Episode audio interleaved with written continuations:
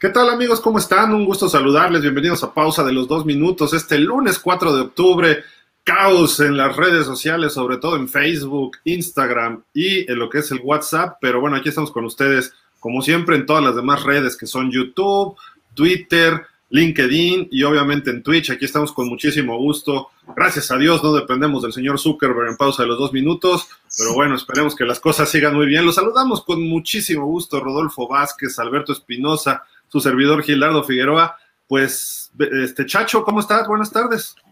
Hola Gil, buenas tardes. Un abrazo al señor Beto Espinosa. Siempre un placer estar con él y contigo también, Gil. Gracias, gracias. Beto, ¿cómo estás? Buenas tardes. ¿Cómo estás, Gil? Un placer saludarte a ti, amigo. Abrazo a la distancia al señor Rodolfo Vázquez, uno de los sabios del fútbol americano, por supuesto. Y contento de estar aquí porque fue una semana cuatro de muchas cosas. Quedan dos invictos, uno por cada conferencia. Hablaremos de eso más adelante. Pues tenemos bastantes, bastantes temas. Dos invictos, dos sinvictos que no han podido ganar todavía, eh, pero bueno, ayer ganan dos equipos que no habían logrado triunfo, pero su talento indicaba que pronto lo iban a hacer. Eh, los dos invictos, uno en cada conferencia. ¿Sería el Super Bowl ahorita? Esa es una pregunta que vamos a hacernos. Eh, récords históricos ayer también en lo que se refiere a la posición de corebacks. Tres, tres corebacks leyenda, pues lograron, alcanzaron cifras impresionantes. Uno sí es récord de la NFL, los otros alcanzan cifras eh, muy, muy dignas. Eh, pues hay equipos que van hacia abajo totalmente, que se están autodestruyendo. No quiero decir Miami, pero por ahí podemos empezar.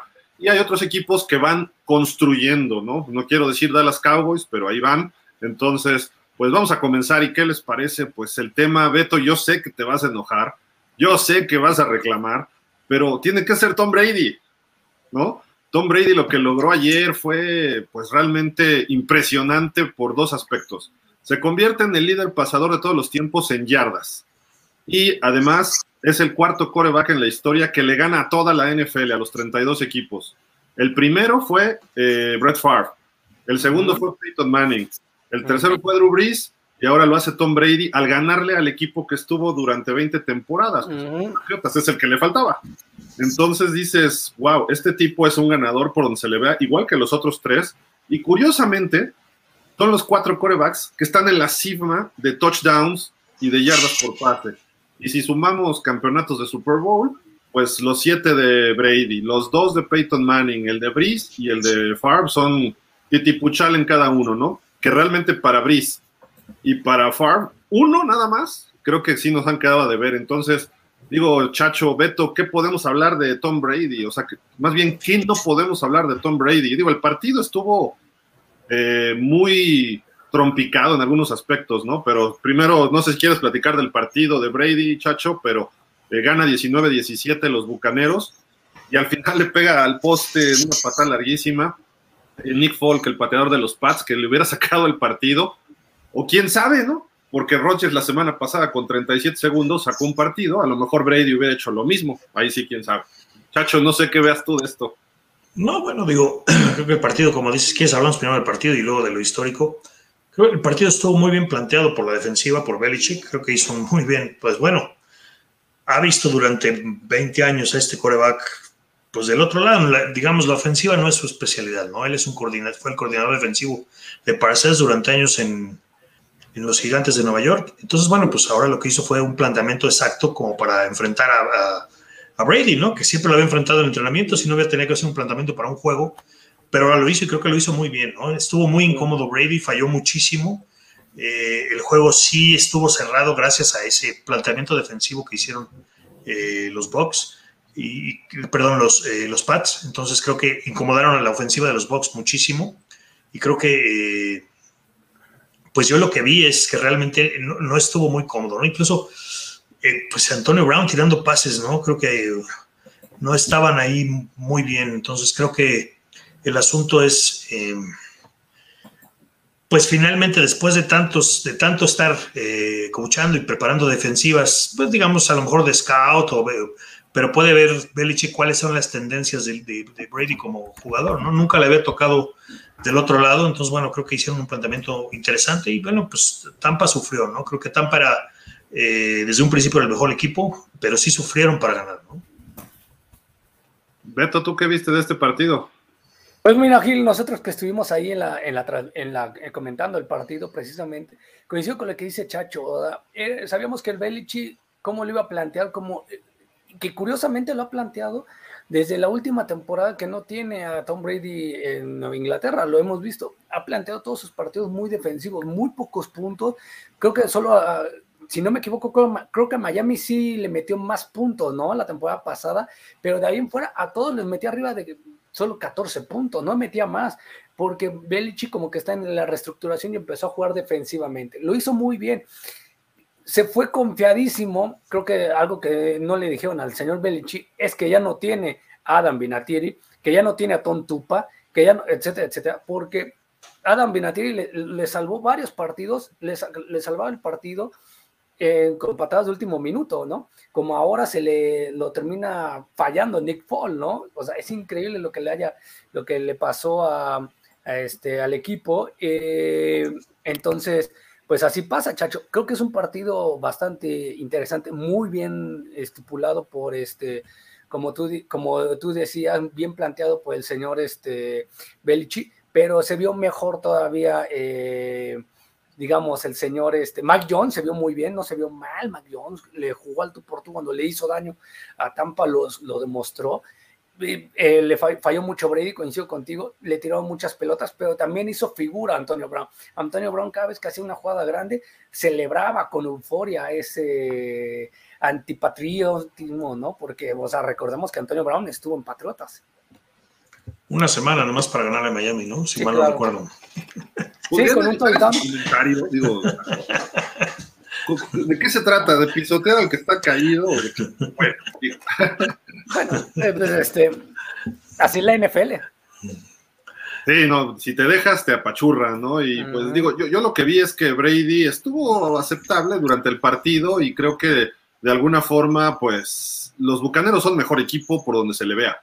Eh, Mac Jones hizo un buen partido y al final creo yo que Belichick le faltó un poco de confianza en el novatito, porque venía cuarta y tres, y a lo mejor valdría la pena ir por ella, porque su ofensiva venía avanzando. Eh, lo más lógico es que produjeras esas tres yardas. Ahora, ojo, por tierra quedaron en menos un yardas los, Patriotas.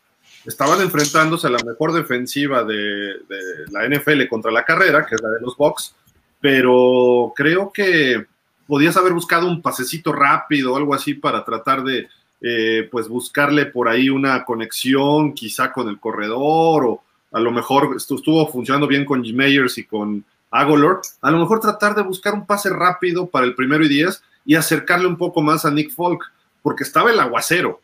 Eh, no podías correr y la patada cuando está un aguacero no es tan fácil y menos de 56 yardas, aunque sea un veterano con buena pierna.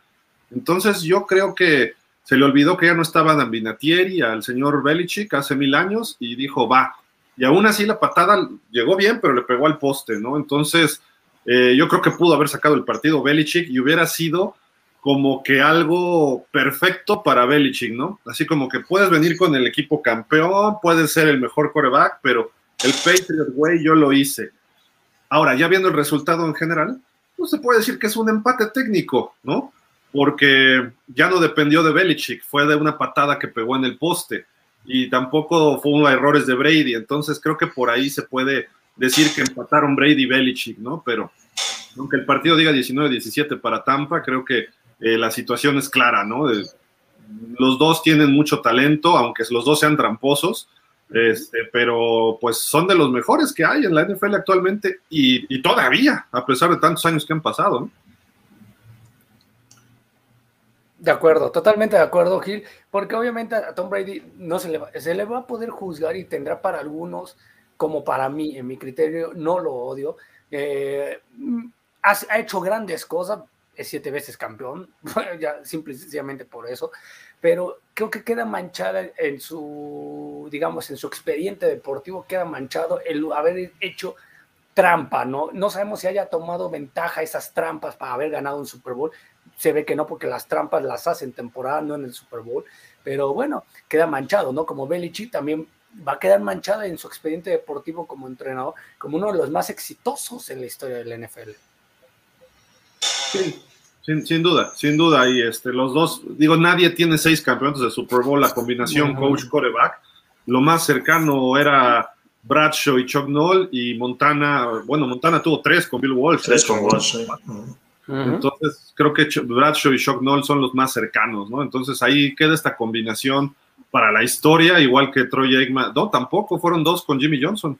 Entonces, creo por ahí que esta cuestión sí no mm. va a ser muy difícil que a lo mejor Andy Reid y Patrick Mahomes o habría que ver qué le pasa a Justin Herbert con algún coach, pero los dos van a trascender en este aspecto y pues eh, Brady no solo trasciende en aspectos de campeonatos y de su coach, sino también que es el cuarto coreback que logra ganarle a toda la NFL. Sabíamos que jugó 20 años con sus Pats y pues ahora jugando con los Bucaneros, nada más le faltaba ganarle a los Pats. Y le tocó jugar en el domingo por la noche y pues logra la victoria. Ahora sí que como dicen los clásicos, hay sido como hay sido, eh, lo logró y le gana a los Pats y en Foxboro que lo recibe la gente de una forma espectacular y ya cuando entra a su primera serie ofensiva, entonces sí lo abuchean.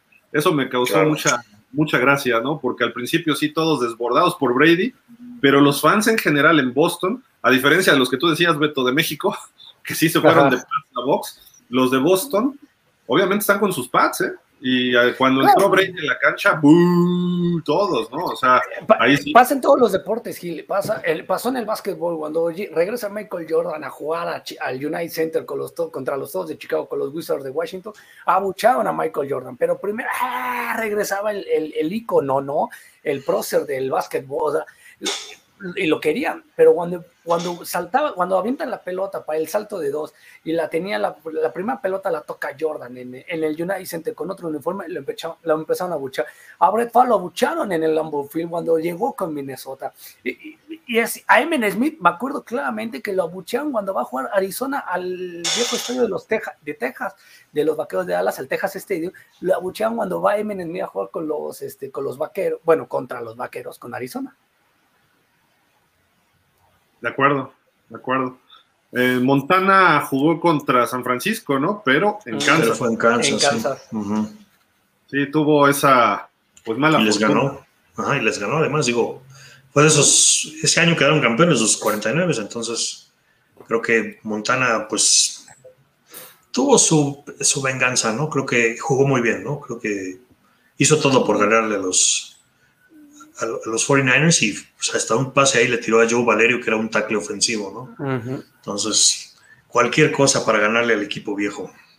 No, pero los 49ers se dejaron ganar, la verdad. ¿Tú crees? Ese año llegaron al Super Bowl, ¿no?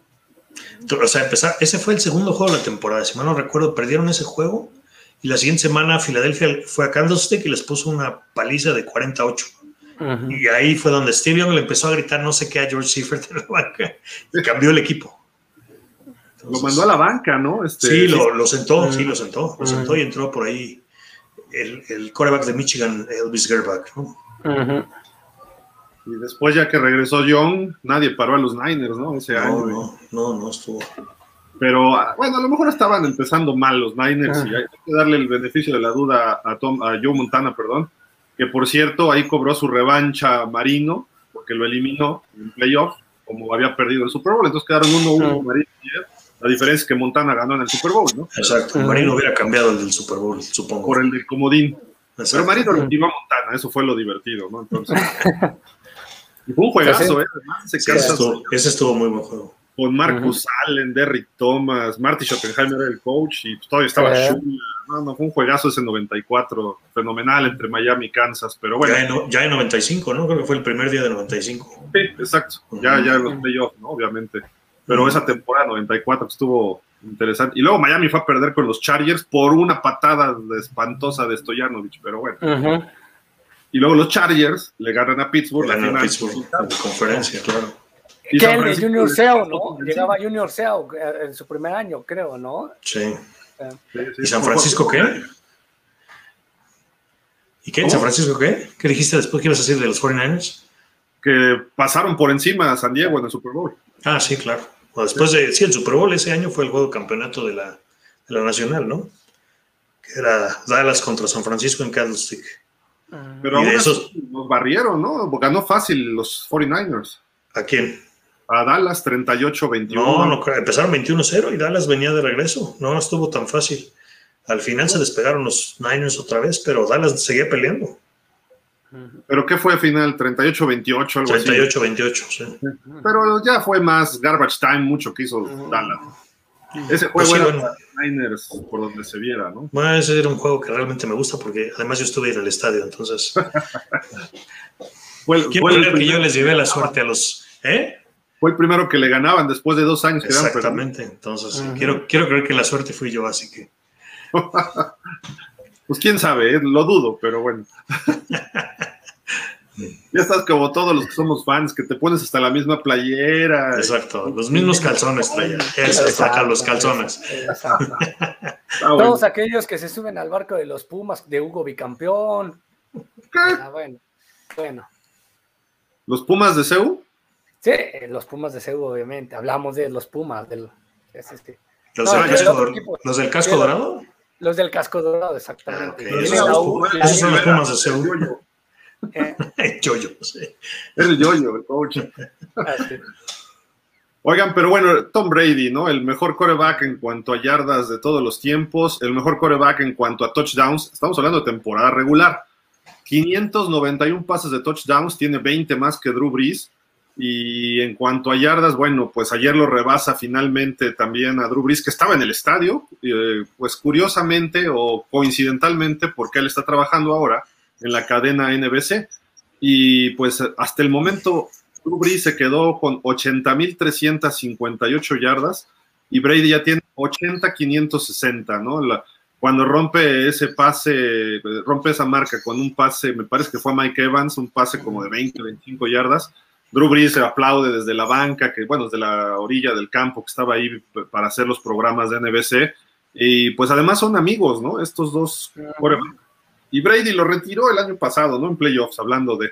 Entonces, digo, creo que eh, pues se puede hablar muchísimo de estos dos hombres y lástima que Breeze no pudo ganar más Super Bowls, pero eh, o nos hubiera gustado ver un Super Bowl Breeze Brady o un Rodgers Brady, ¿no? En su momento, o Manning contra Rodgers, por ejemplo, hubiera sido también muy bueno. Nunca se dio, pero pues ahí está la, la historia, ¿no? Y eh, no sé si te acuerdas, Chacho, te digo a ti porque Beto es un poco más joven, pero pues cuando Fran Tarkenton tenía 47 mil yardas, se creía que nadie lo iba a rebasar, ¿no? Sí, era muchísimo. Tarkenton jugó 20 temporadas, donde estuvo un rato con los vikingos, luego pasó un par de años, dos o tres años en los gigantes de Nueva York, regresó a Minnesota y todavía los llevó a Super Bowls, ¿no? Porque el primer Super Bowl de, Minnesota no estaba Tarkenton ahí, lo llevaron, era Joe Kapp, el coreback. Entonces, eh, sí, eh, ese récord se veía imposible, ¿no? Incluso, pues Marino nunca llegó. Entonces creo que, o sí, Marino pasó, lo pasó después, ¿verdad? Sí. Marino, Marino lo pasó, sí, creo que sí. Pero, eso, pero cuando estaban en su pleno, esos jugadores que veíamos en los 80, ese, ese récord de, Tarkenton se veía inalcanzable, ¿no? Elway también lo pasó de esa época, Marino, que, era, que fue el que, tuvo el récord durante muchos años, 61 mil, ¿no? ¿Y quién más? Y Moon, Warren Moon. Warren Moon, ¿no? Que si hubiera jugado en la NFL no sé qué hubiera pasado, ¿no? Porque jugó varios años en Canadá, entonces creo que los números de, Moon en la NFL son impresionantes, ¿no? Estarían casi como Marino, probablemente. Exactamente, o arriba. Sobre todo el, sistema que jugaba, ¿no? O sea, Marino jugaba un sistema muy abierto, pero no era el, el run and shoot que jugaba eh, los petroleros de Houston, ¿no? Que, que realmente era, pues básicamente el corredor eh, corría solito, ¿no? Que fue lo que luego, le, que ese sistema fue el que llevaron a, a Detroit en los años excelentes de Barry Sanders, ¿no? Ahora, siendo realistas, jugaron el mismo número de temporadas, Marino y Moon. Entonces, eh, si hubieran sumado las ocho, no, no es cierto, como cinco más que estuvo en, Canadá, a lo mejor hubiera estado muy cerca, ¿no? Porque en ese tiempo se tiraban cuatro mil la diferencia anda como en 15 mil yardas, probablemente lo hubiera rebasado. ¿Pero que sumar, sumarlas de Canadá? Ajá. ¿Sumarlas de Canadá? Ah, pero las de Canadá. Y no, las de Canadá es un juego súper abierto. Es un tocho, ¿no? Sí, además, digo, creo que los años que estuvo Moon ahí, los esquimos de, de, Edmonton fueron campeones todos los años que estuvo Moon ahí. Entonces, Ya no digas eso porque ya cambiaron también su Ya no son los esquimos, pero en esa época eran los esquimos.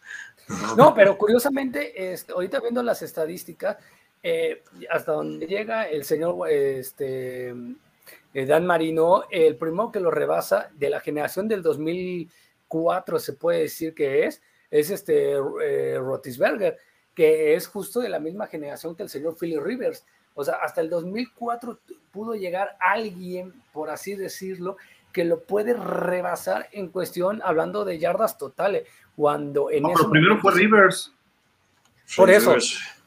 Ah, ok, bueno, Rivers. Primero lo rebasa Rivers y después llega y lo rebasa el señor Rotisberger. Pero ¿Ayer? Se veía, ayer, se, veía inalcanzable las 61 mil yardas de Dan Marino, que por eso hoy por hoy ya lo vemos, Gil, y a lo mejor este, es sin, sin ofender, ¿no? Pero sabemos que hoy por hoy los récords de Marino son como los récords de Michael Jordan, son alcanzables. Tú ves el básquetbol y decías, ¿quién va a alcanzar a Jordan con 36 mil puntos? Malone lo rebasó, ya lo rebasó Kobe, ya lo rebasó LeBron. O sea, cualquiera va a rebasar a Jordan en cantidad de puntos. Eh, hoy por hoy, por la manera en cómo se está jugando el básquetbol. Hoy cualquiera va a rebasar a la mejor a Dan Marino, que podría, que era un ícono en su momento cuando llega a tener ese récord. Pero se ve muy complicado y más si llega a jugar hasta los 50 de Tom Brady, como dice que lo va a hacer, este, alcanzar al señor Tom Brady. No, pero yo creo que Marino jugaba en otra época, ¿no? Marino jugaba en una época en donde los corebacks, o sea, les podías pegar, ¿no? Eh, realmente no había las facilidades en cuanto al juego ofensivo que hay ahora, ¿no? o sea, tocas a un, o sea, un profundo toca un receptor y es interferencia de tiro por viaje, ¿no? Eh, de entrada, el, pues digo, ya no le puedes pegar con el casco, o sea, en fin, hay muchas cosas que benefician mucho a la ofensiva ahora, ¿no? Creo que es un juego completamente distinto al que jugó Marino, ¿no? Entonces... Mira, te, lo pongo así, Chacho, bien fácil. Tú fíjate cuál era el 1, 2, 3 hasta el año, ¿qué fue? 2008 o una cosa así que Favre rebasa Marino. Era Marino, Elway, Moon y luego Tarkenton jugadores ochenteros y hasta sesenteros y setenteros Tarkenton, ¿no? Exacto. Y ahorita el top 7, el top 6, están jugadores que llegaron en el 2000, en el 98 Peyton Manning, Brett Favre es el más viejito ahora que llegó en el 91, Roethlisberger y, y Philip Rivers en el 2004, ya viene Rodgers también en el 2005, Matt Ryan es el que está más cerca de rebasar a Marino, y Matt Ryan pues sí tiene un Super Bowl como Marino y lo perdió también. Entonces dices, que, cómo ha cambiado la cosa. Matt Ryan a lo mejor en esas épocas no hubiera hecho muchas cosas. Eh, y Marino ahorita, ¿qué, ¿qué, estaría haciendo? O sea, esa es la gran pregunta. Y luego vemos los récords de, por ejemplo, de Drew Brees, que tuvo cuatro o cinco temporadas de cinco mil yardas.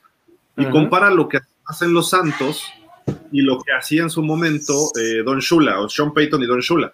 Don Shula podía ir, sobre todo el 84, que fue cuando Marino llegó a cinco mil yardas, iban 28 a 7, y aunque no tenía juego terrestre, se ponía a correr y ya no dejaba que Marino lanzara. Hoy en día, Sean Payton va ganando, lo he visto, 38 a 10 y sigue mandando pases y hasta profundos. Y dices, pues, ¿de qué se trata? ¿No? O sea, no, no estamos hablando de una comparación fija. Marino del 84 tiene mayor porcentaje de yardas por intento de lo que ha tenido Brice en toda su carrera, en, diferentes años. Y así vemos que hoy Winston mm. puede tirar 5.000 yardas. De acuerdo. Entonces. En esas épocas, los más cercanos eran Marino, quizá Elway y Fouts, ¿no? Eran los más, eran pasadores, ni Lomax, que tuvo una o dos temporadas buenas. Montana creo que tuvo una de 4.000 o dos, y Montana era buenísimo, ¿no? Eh, Kelly no tuvo muchas temporadas arriba de 4.000 yardas y era el machine gun de, de, metralleta, ¿eh? No vayan a pensar del más, el más bueno. el mejor. El, más mejor, por así decirlo. El más mejor. yo, yo les haría una pregunta, y a lo mejor sería, imagínate, sería un, muy buen este tema para una mesa a lo mejor de debate eh, en otras emisiones, pero hoy por hoy, si fueran novatos, Warren Moon, John Elway y Dan Marino, creo que no le verían la, no le, no, nadie hablaría de Roger Darren Rogers, nadie hablaría de Tom Brady, nadie hablaría de Peyton Manning y a lo mejor nadie hablaría de Drew Brees. ¿eh? Esos tres corebacks estarían rompiendo totalmente la liga, hablando de Moon, Elway y, Dan Marino. Pero mil veces, este Beto. Eh, y pasa algo parecido en el tenis, y lo han dicho varios. Nos hubiera gustado, no sé, Boris Becker, Stefan Edberg, enfrentar a Federer, Nadal y Djokovic en sus mejores momentos aparte que nada más eh, ellos tres han tenido sus momentos, así como ahora. Brady ha tenido sus buenos años, Manning tuvo sus buenos años y Brice, eh, y que a veces no coincidían ni entre ellos, o porque uno estaba lesionado, o el otro de repente su equipo se vino abajo, etcétera. Pero en los 80 había una competencia brutal en toda la liga en ese aspecto de corebacks. Y bueno, obviamente los de la americana eran mejores corebacks en general que la nacional, pero llegaban y se enfrentaban equipos mucho más sólidos. Como que se cambió la balanza, ¿no? Entonces, pues no ganaban Super Bowls, pero los récords los tenían, ¿no? Entonces era medio extraño, ¿no? Eh, pero bueno, a final de cuentas, si se lo han preguntado a Marino, cada año en el Super Bowl que lo entrevista este señor, este, ay, que estaba en ESPN, le dice, ¿cuántas yardas lanzarías? Y le dice Marino, este, ¿por qué me preguntas lo mismo? El año pasado te dije que seis mil. Dice, no, pero es que para ver, y dice, no, pues lo que estoy viendo, yo lanzaría siete mil ahorita. Por el tipo de cobertura, no le pegan a los receptores, el coreback es más protegido que una porrista, este, o sea, todas esas cuestiones, Marino hubiera resistido, digo, Marino sus lesiones fueron solo, pero Montana, por ejemplo, hubiera tenido una carrera más larga, sin problema sin problema. Montana le daban hasta con la cubeta y no era muy fuerte. Era grande y fuerte, pero no como los otros. El y Marino eran unos verdaderos tacles. Entonces ahí empiezas a comparar. Drew Brees duró mucho por las protecciones que tienen. Ahora los corebacks. Patrick Mahomes, no sé cuánto vaya a durar, pero a lo mejor dura 25 años de coreback, ¿no? Porque el tipo es medio fuerte, no es el coreback más grande, pero lo además cómo lo protege, ¿no? Sí, de acuerdo. Pero en fin, digo, es difícil comparar otras épocas, porque también si te traes a lo mejor a Johnny Unitas, te traes a Roger Stovak, te traes a Ken Stabler, que era un muy buen pasador. No sé, a lo mejor en estas épocas ellos. También sabes quién? Otro, otro, pero también este que, que, fue muy famoso en Atlanta, eh, cuando estaba Gary Anderson, que termina fallando la patada que elimina a los halcones. Ah, Cunningham. Este, no, el otro era. Eh, el número dos. Chandler. Chandler. Chandler eh, tenía su talento y se veía que había llevaba Atlanta a lo más alto, pero siempre en el último, así, en el último juego, se terminaba cayendo Atlanta, ¿no? Como pues, también este Dante Culpepper, Culpepper durante mucho tiempo fue, era la sensación, ¿no? Con Minnesota y Minnesota tenía grandes receptores con Carter y Randy Moss, pero también Culpepper no, como que no avanzó mucho. Sí, de, acuerdo, ¿no? Y, obviamente a lo mejor hoy hay corredores mucho más fuertes que los que había en otras épocas y más atléticos, pero a lo mejor en esas épocas no hubieran resistido tampoco, ¿no? O sea, hay que empezar a ver cómo están los cambios, ¿no? hay que irse adaptando, ¿no? Y lo hemos visto en el béisbol, ¿te acuerdas, este muchacho, tú que eres más beisbolero, Sammy Sosa y Mark Maguire, con todos los que se metían, pues nomás tocaban la pelota y ¡fum! Claro, así un asterisco en esa temporada en donde los dos estuvieron eh, pues del tú a tú a ver quién mandaba más con runs, ¿no? Entonces creo que, eh, pues sí, digo. digo, Barry pero mira, o sea, al final lo que digo es lo que siempre digo, o sea, sí, muchos esteroides y lo que sea, pero al final del día tienes que pegarle a la pelota. O sea, no están ahí por cualquier cosa, o sea, no cualquiera podría estar ahí. Creo que tienen talento para jugar el deporte, ¿no? Sí, tienes que pegarle. Exacto. Y, tenía, y le pegaban a pitchers como Roger Clemens o Dwight Wooden, o pitchers que eran muy buenos. Sí, Pues bueno, ahí está todo lo de Tom Brady, que obviamente estas conversaciones son pues ya históricas, más que del momento, porque Brady si gana este Super Bowl, bueno, todavía va a aumentarle, pero a lo mejor no lo gana y aún así no le pasa nada a su, a su leyenda, ¿no? O a su legado, mejor dicho.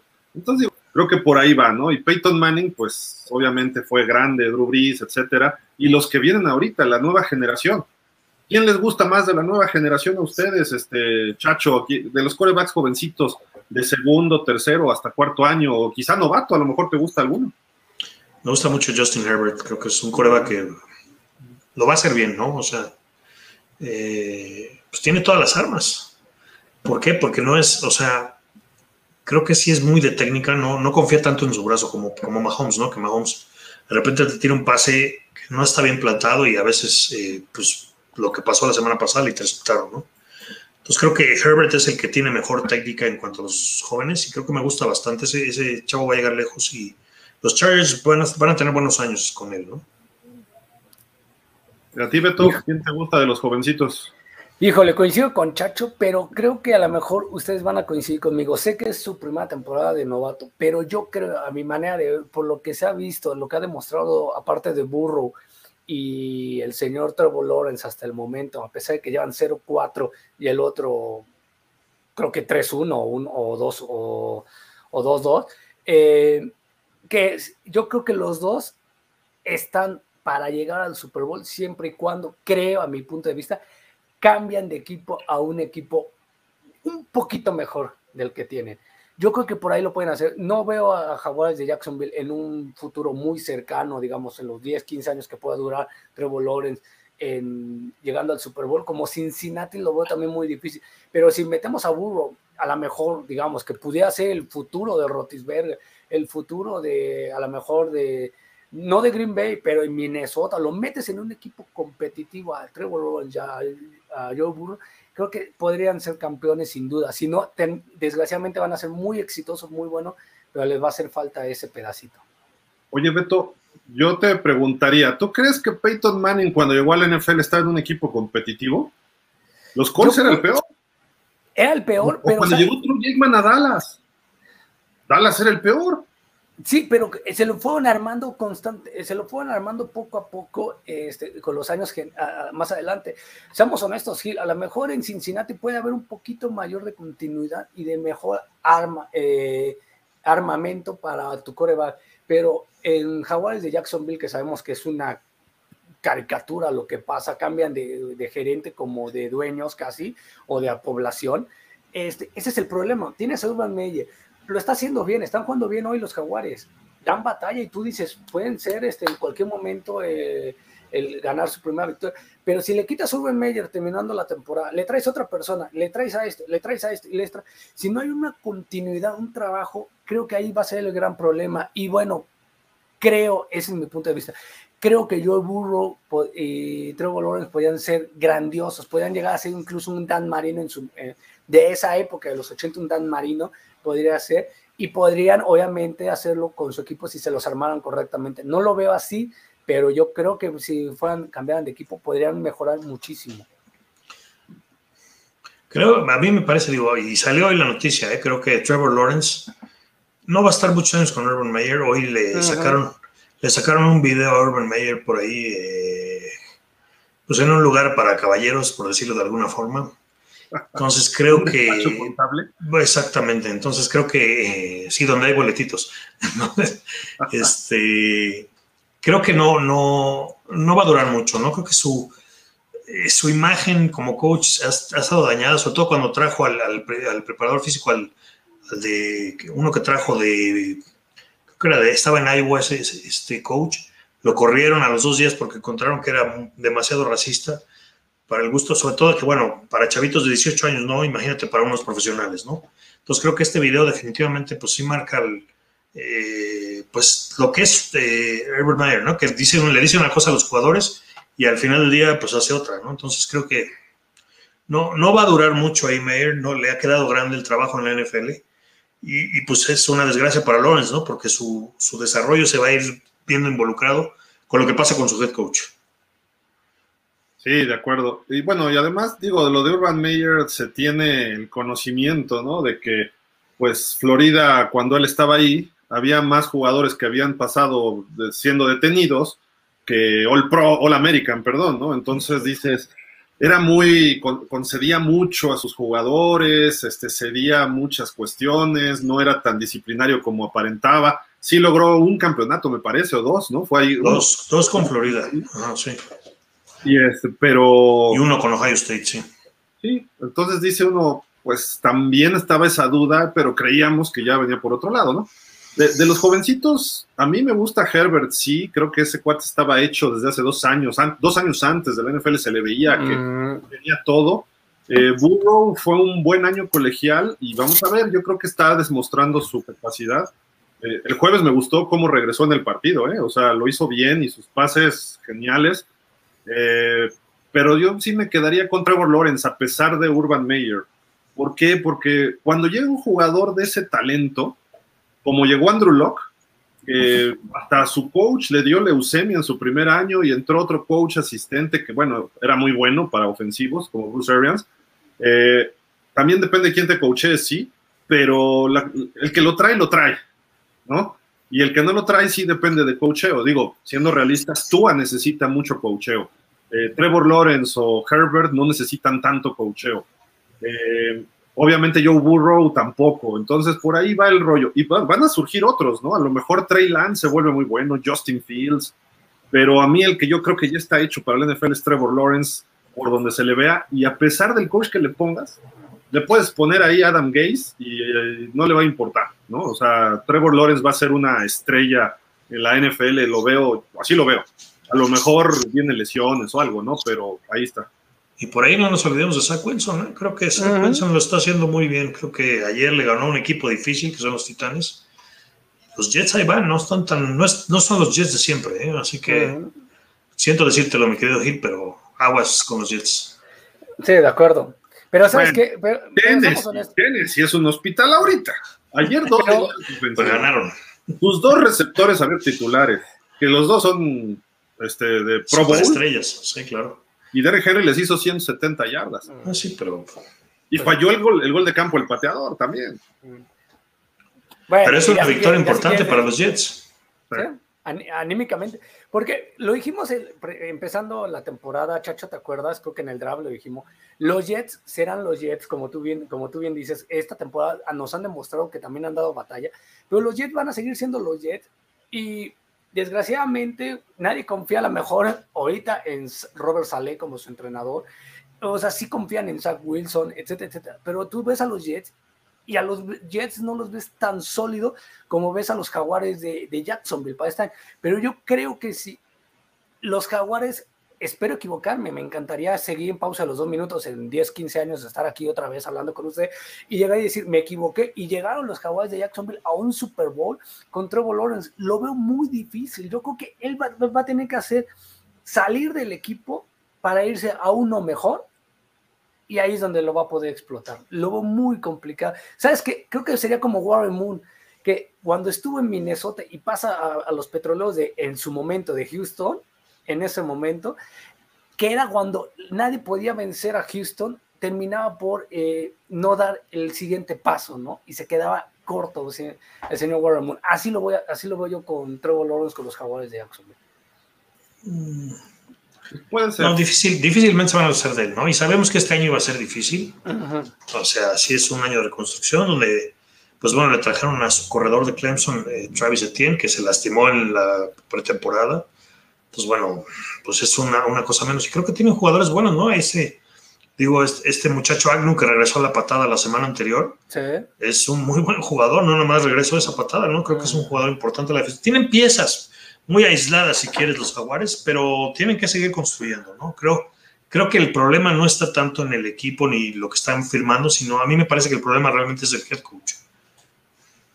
Sí, sí, creo que por ahí vamos a ver. Ojalá y Urban Meyer, digo, es un tipo que sabe que por ahí empiece a hacer él sus ajustes personales y a lo mejor puede ser, o sea, no, no hay que descartarlo tampoco, ¿no? Van cuatro partidos, ¿no? Tanto de Trevor como de él. Vamos a ver, ojalá, ojalá y puedan este, armar ese equipo que los nombres jovencitos o sin experiencia los tienen, ¿no?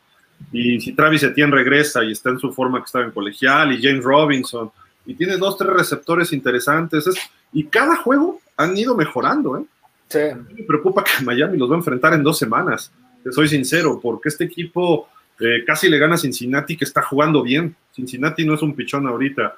Eh, hace dos semanas fue Arizona, ¿no? Me parece. Arizona, sí. Y estaban arriba al medio tiempo. Estaban arriba, sí. Les falta cerrar los partidos. ¿Por qué? Porque les falta experiencia. Pero si te agarras un equipo que anda a la baja, como Miami, que no trae ritmo ofensivo, etcétera, que su defensiva no aguanta todo el partido, a lo mejor los, Jaguars le pueden ganar a Miami. Y Miami, por ejemplo, va esta semana contra Tampa y luego va contra los Jaguares en Londres. Entonces, o sea, ese tipo de cuestiones pueden ir desmoralizando a los Dolphins mientras los Jaguars van creciendo. Entonces, ahí ese tipo de, situaciones van a beneficiar a, Trevor Lawrence, porque cada juego que él pase va a estar mucho más sólido. El jueves pasado no mandó un solo pase malo, ¿eh? A diferencia de otros partidos que sí. Entonces ya se vio afinado. Eso es, para un coreback como él, con el talento que tiene, no sé si vieron el bombazo que mandó como de, creo que 50 yardas, corriendo, pero así, nada más hizo así, ¡pum! puso el justo donde estaba su receptor. Si no lo agarraba él, el defensivo ya estaba yéndose hacia afuera, nada más era su receptor o incompleto. Entonces empiezas a ver todo esto y dices, wow, este cuate sí lo trae, ¿no? Sí, no, no, es un talento fuera de serie, ¿no? Y lo sabemos porque, pues cuando era freshman en Clemson, era el, ya estaba como puesto para hacer la primera ronda colegial, o sea, la primera ronda en el draft de la NFL en cuatro años, ¿no? Entonces, digo, o sea, tiene mucho talento, claro. El asunto es cómo, eh, cómo van a librar este año, ¿no? Este año, ¿cómo les va a ir? Va a ser un año difícil, él no está acostumbrado a perder, en fin. Eh, todo lo que implica llegar a la NFL en un equipo que te selecciona en la primera ronda porque no tuvo un buen récord del año anterior, ¿no? Entonces, eh, mira, desgraciadamente el asunto es, pues es protegerlo lo más posible para que no se vaya a lastimar. Ese es todo el asunto. Que sobreviva la temporada, ¿no? Ese es, ese es, todo el asunto. Y ya vamos el año que entra, ¿qué hacen en el draft, no? Sí, de acuerdo. Sí, pero probablemente esté en el fondo de los equipos, ¿no? Otra vez Jacksonville, de las primeras elecciones del draft, lo cual le va a beneficiar. Porque a lo mejor te traes un buen tackle, un buen gar, centro, no sé, alguna posición para protegerlo o ayudarlo, y con eso todavía, pues, va a mejorar muchísimo, ¿no? El caso, por ejemplo, de Jared Goff con Penny Sewell en Detroit. Eh, digo, Jared Goff no es un jovencito, no es novato, pero pues obviamente la línea ofensiva empieza a correr bien el balón de ese equipo, gracias a su línea, y pues se ve bien hasta este cuate, ¿no? Entonces, eso le va a ayudar mucho a, Trevor Lawrence, pero en fin, digo, esos son de los corebacks novatos, pero ¿qué les parece si nos vamos a varios temas, ¿no? De lo que ocurrió el fin de semana. Eh, pues ya decía, hay dos equipos que quedan invictos, ¿no? Uno de ellos es este. No, Búfalo ya perdió. Perdón, perdón, de acuerdo. Eh, era de la americana, ¿quién queda invicto? Pero los Raiders que juegan hoy, los Raiders que juegan, y de la nacional son los Cardinals, eh, los Arizona. Arizona. Este es el que quería poner, discúlpame, Arizona. Ah, no, sí, aquí está uno de ellos. Eh, fue un partido bastante interesante, ¿no? ¿Te acuerdas que eh, creo que el jueves pasado, Gil, dije claramente el récord, ¿no? Y se vio aquí eh, marcado perfectamente. Cuando Chuck McVeigh se lleva el partido al medio tiempo ganando, termina en 39, 39 partidos y, llevándose el partido, ¿no? Ha, ganado 39 veces cuando va él arriba en el marcador al medio tiempo. Era el medio tiempo e iba abajo y curiosamente perdió. Y perdió de una manera eh, brutal, ¿no? Tres posiciones de pelota, 17 puntos que nadie se esperaba eso. El, partido aparentemente parecía que se estaba emparejando, pero sin embargo termina por darle un, plus extra al equipo de Arizona. Creo que Kyle Murray está muy bien el cuerpo de receptores que trae lo quisiera tener cualquier equipo. Muy pocos tienen ese equipo de receptores, con Fitzgerald, con eh, Hopkins, y ahora le trae ese AJ Green de ex Cincinnati. Creo que cualquiera de los tres quisiera eso, como cualquiera también quisiera tener a ese líder. ¿Cómo lo extrañan hoy los, los tejanos de Houston a TJ Watt? Eh? ¿Cómo lo extrañan? Increíble, porque... A JJ Watt, gracias. A JJ Watt, ¿cómo lo extrañan? Eh? Porque parte de los 40 puntos a lo mejor no hubieran sido permitidos si hubiera estado J.J. Watt ahí con, en su defensa. No, bueno, Houston es una pachanga, ¿no? Por todos este, Chacho, ¿tú qué opinas de los Cardenales? Que además tus 49ers van contra ellos, ¿no? No, pues creo que es un equipo difícil, está muy completo y sobre todo, mira, o sea, tienen jugadores muy buenos, ya decía Beto, están eh, los receptores Hopkins y, y AJ Green, ¿no? Que viene de Cincinnati después de varios años de lesión, creo que está renaciendo AJ Green. Y, bueno, pues los, defensivos, ¿no? Creo que este JJ Watt y, Chandler Jones y ese tipo de defensivos que son realmente muy buenos, ¿no?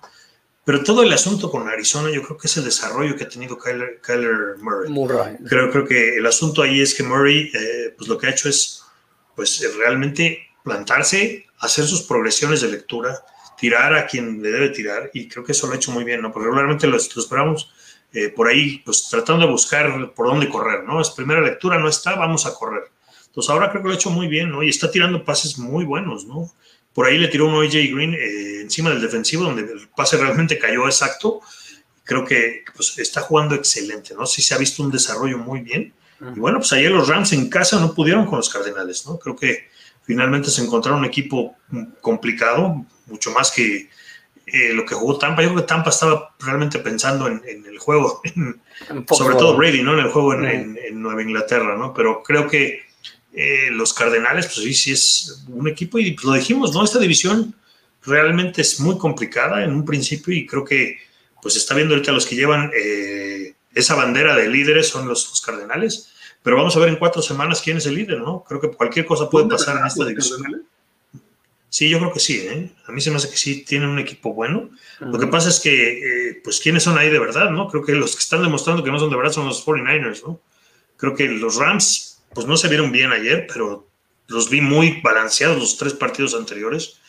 Y, y Seattle, pues, de repente con Russell Wilson hacen cosas increíbles, ¿no? Entonces, el fantasma de las lesiones nuevamente aparece en San Francisco, entonces eso puede pesar, ¿no? Para, para bien o para mal de alguien en la división, alguien va a tomar el, el liderato, ¿no? Entonces, vamos a ver creo que pues, es el primer cuarto de la temporada y, bueno, no exacto porque ahora hay 17 juegos, pero es el primer cuarto de la temporada. Entonces, pues vamos a ver qué, qué sucede el resto de la temporada. Yo creo que sí son de deberes los Cardenales. No, y se le vienen, y perdón, se le vienen dos juegos importantes. La siguiente semana, bueno, este domingo juegan contra San Francisco a las 3.25 de la tarde, pero la siguiente van a Cleveland. Ese va a ser un juegazo brutal porque pues, los, el tipo de corredores que trae Cleveland, más Becky Mayfield, eh, el señor este, Odell Beckham Jr., AJ, este, Travis eh, Landry, Jarvis Landry si es que regresa ya de su lesión, etc. O sea, va a ser un juego muy importante. Y yo, yo lo dije en el grupo de pausa de los dos minutos que, de WhatsApp, cuando hablamos de las cuestiones de los vaqueros de alas y de Dark Prescott, digo, si quieres ser el mejor, qué mejor que pegarle a los mejores, ¿no? Si hoy, si terminase invicto posiblemente, a lo mejor Arizona se ve complicado, pero si terminas invicto, pues denlo por hecho que va a estar, yo creo que en el Super Bowl este equipo, o sea, la manera en cómo están jugando está siendo inmensamente brutal, chacho. Sí, creo que eh, pues Cleveland va a ser un, difícil sinodal para los Cardenales, ¿no? Y bueno, el juego de la semana que también pues es divisional y cualquiera podría ahí, este, eh, pues, pues ganar, ¿no? Esos juegos divisionales siempre son eh, importantes porque al final pues juegan dos veces al año y, pues conoces bien al rival, ¿no? Y no lo conoces de este año, sino del año anterior, ¿no? Entonces sabes más o menos cómo manejarlo. El juego de los Browns, pues todavía, si, si Arizona hace el error de, voltear a ver al juego de los Browns, pues los 49ers por ahí les pueden dar una sorpresa, ¿no? Sí, totalmente de acuerdo porque ya después le puede tocar pichoncito, ¿no? Le toca a los Tejanos de Houston y de ahí para le contar, creo que después descansan y ya después, ah, no, van contra, reciben a los, a los empacados de Green Bay en la semana 8, ese también va a ser un juego brutal, ¿eh? Yo todavía no le creo a los Cardenales, porque así empezaron el año pasado. Sí, muy fuertes y se vienen abajo. Seattle también empieza muy bien y cuando empieza a verse los mejores equipos, no exclusivamente donde tengas el mejor estrella, que en este caso es Murray, tienen dos, tres figuras, pero en noviembre y diciembre los Cardenales, a ver si este año sí pueden pasar esa marca, o Seattle, y me refiero a esa marca de tiempo, no me refiero a récord, sino eh, porque ahí es donde llegan equipos donde veo que los 49ers o los Rams empiezan a jugar mejor en la división. Entonces, eh, vamos a ver, porque ahorita no lo veo claro todavía, se ven muy fuertes, pero después se vienen abajo. Es como los Raiders que juegan al rato con los Chargers, ¿no?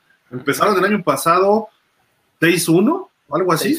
Le habían ganado a Kansas en Kansas y de repente el equipo se vino abajo. Lesiones o lo que quieras, pero un equipo bueno no deja que las lesiones se le venga abajo al equipo. Y Gruden, la semana pasada contra Miami, Gruden tuvo varias decisiones que dices, siendo fan de Miami, dices gracias. Pero siendo analista desde el lado de vista desde los Raiders, dices, ¿qué estás haciendo? O sea, entonces, o sea, Gruden se pasa de vivo o quiere jugársela más, no sé. Entonces, esos detalles pueden irle afectando. Mejoró su defensiva, sí, pero bueno, ya hablaremos de ese partido. Pero lo mismo se me figura Arizona. Eh, yo creo que reales en la nacional veo ahorita a Dallas, veo a Green Bay y Tampa que no está jugando a su máximo. Tampa cuando empiece a jugar en noviembre, diciembre, con todos los viejitos jugando al full, que va a pasar lo del año anterior. Si se lesionan o algo, van a tener problemas. pero ahorita creo que Tampa si llega a la mitad de la temporada con un 8-1, 7-2, algo así, híjole, cuidado la segunda mitad, ¿no? Y Green Bay, pues Green Bay también le falta explotar, ¿eh? Dallas está jugando excelente, ojalá y pueda mantener el ritmo, porque Dallas también le pasa lo contrario, ¿no? Luego se desinfla al final, esperemos que pueda mantenerse y evitar lesiones. Sí, acuérdense que se, los he dicho eh, tras temporada de los últimos dos años que he estado aquí en pausa de los domingos. El punto medular de la temporada de los vaqueros de Dallas llega exactamente en el Día de Acción de Gracias. Si ganan el Día de Acción de Gracias, los señores pasan a la postemporada. Si pierden el Día de Acción de Gracias, se acabó la temporada. Así es, siempre ha sido esto. Último, sorprendió en esta vez, 36-28, el señor Gildardo ahorita va, se va a desvivir por el 4 que tuvo partidazo, tiró 200 mil yardas, rebasó a Tom Brady, es el prócer de, de Jesús, o sea, sigue vendiendo humo el señor Dad Prescott. Para mí eh, no ha hecho absolutamente nada, aunque Dallas tiene 3-1. Gran mérito de este triunfo, yo se lo doy gran mérito a la defensa. No estoy haciendo menos lo que ha hecho Dad Prescott. La defensa le dio la vuelta al partido y voy a explicar por qué. Iban muy parejos, iban 21-21, iban muy, o 20-21, iban muy parejos. No, iban 14-13 y luego Dallas se fue pero se fue, ¿por qué? Porque empezó Trevor Dinks, interceptan la pelota, echan a Carolina en tres y fuera, le vuelven a interceptar la pelota y aprovecha Dallas eso y se va al, frente, que es cuando saca una ventaja abismal. Pero fue gracias a la defensa, pero los primeros dos cuartos iban a la par. O sea, iba 1-1, 1-1, jugaba muy bien. Ezequiel Helio creo que se, está viendo el Ezequiel Helio del 2016 cuando llegó de novato, que rompía y tenía el liderazgo del equipo, se le está viendo, eso es lo bueno. Y creo que también está ávido de alcanzar el récord de Men Smith y de Tony Dorsey. Ojo, eh, al dato. Si sigue mínimo haciendo un touchdown por, por partido de aquí eh, la siguiente, en el aproximadamente en diciembre del 2022 estaría alcanzando el récord de Tony Dorset y para el 2026, 2027 a mediado, si siguiese en Dallas, alcanzaría a Emmen Smith como el máximo anotador de los vaqueros de Dallas en touchdown por partido. Si es que sigue con este récord. Bueno, sería hasta del NFL. Sí, y del NFL. Si es que sigue haciendo uno por partido. Porque a veces puede hacer dos. Ah, touchdown, touchdown. Sí, dos touchdowns. O sea, aquí me refiero de touchdown por partido. Lleva tres en los últimos tres partidos. Pero, Beto, y Chacho no me va a dejar mentir. Dak Prescott desde el año pasado está, él está perfecto. Eh, de repente le dará una decisión equivocada, pero también Brady y Rodgers las hacen a veces. Eh, es un top 5 de corebacks, Dak Prescott de estos últimos dos años. La lesión del año pasado le paró esto. Ahorita no está lanzando tantas yardas, pero está jugando todavía más en equipo y con una línea sólida. Lanzó 200 yardas, pero fueron que cuatro de touchdown. Cuatro de touchdown. O sea, no inventes. Y todavía este, Ezequiel Elliott sumó otro touchdown corriendo, me parece. El equipo está completo. Mientras se mantengan sanos, Dallas es peligrosísimo. No sé si tú veas lo mismo. Para que ya Beto le pare con su molestar a Dak Prescott, por Dios. No, yo creo que Prescott está haciendo lo que tiene que hacer. O sea, Ezequiel Elliott no estuvo la semana, el año anterior, no se vio por ningún lado, estaba perdido el hombre y, o sea, no, no, no tenía un juego terrestre. Entonces lo que hizo Elliot, este, digo, Prescott fue pues, tirar, ¿no? Llevar al equipo él con los pases. Ahora que tiene un juego terrestre, pues, tira 200 o 188 yardas, ni siquiera llegó a las 200, pero tiró, como dice Gil, cuatro pases de anotación. Pues eso es lo que puedes pedir de un coreback. No puedes pedir más de eso, ¿no? Creo que el equipo ahorita está bien.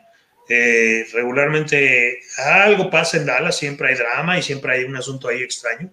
Pero como están jugando en septiembre, vamos a ver si así están jugando en noviembre y diciembre. Creo que el equipo, digo, eh, se ve muy bien, la ofensiva está muy sólida.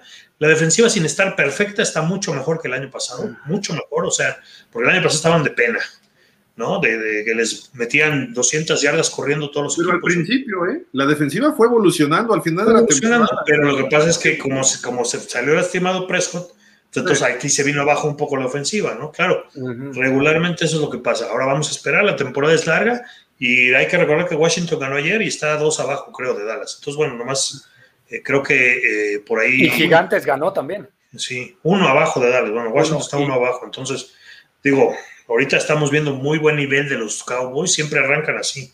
Pero vamos a ver realmente cuando los juegos cuentan ya los divisionales que tengan que ir a jugar.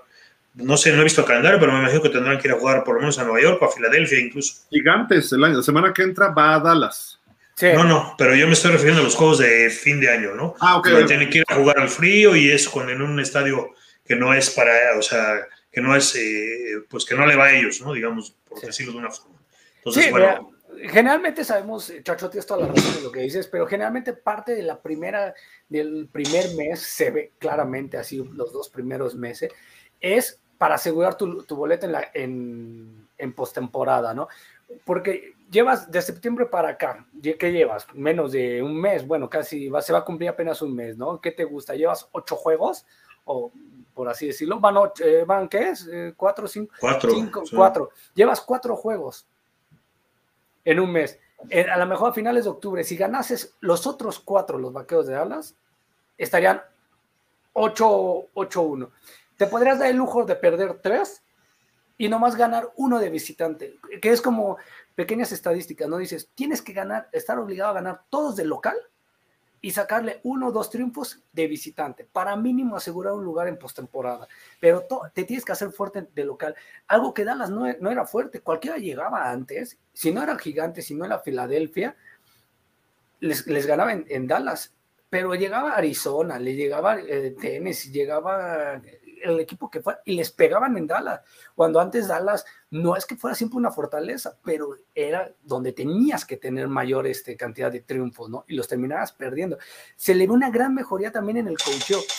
Mis respetos para que el está sacando jugadas de la chistera, mandando jugadas, está leyendo perfectamente el- la, jugada, los tiempos. Eso se está viendo muy bien y le están ayudando al señor Dak Prescott. Entiendo, yo me esperaba, como decía el señor Gildardo, que él dijo, empezando el, el- el draft, él dijo, vas a ver, Beto, que en, el- en la fecha 5, en la jornada 5, Dak Prescott va a tener 2.000 yardas porque va a lanzar 400 por partido. No lleva ni un partido con 400, pero sigo esperando. No lo ha requerido. Pues no es necesario, claro.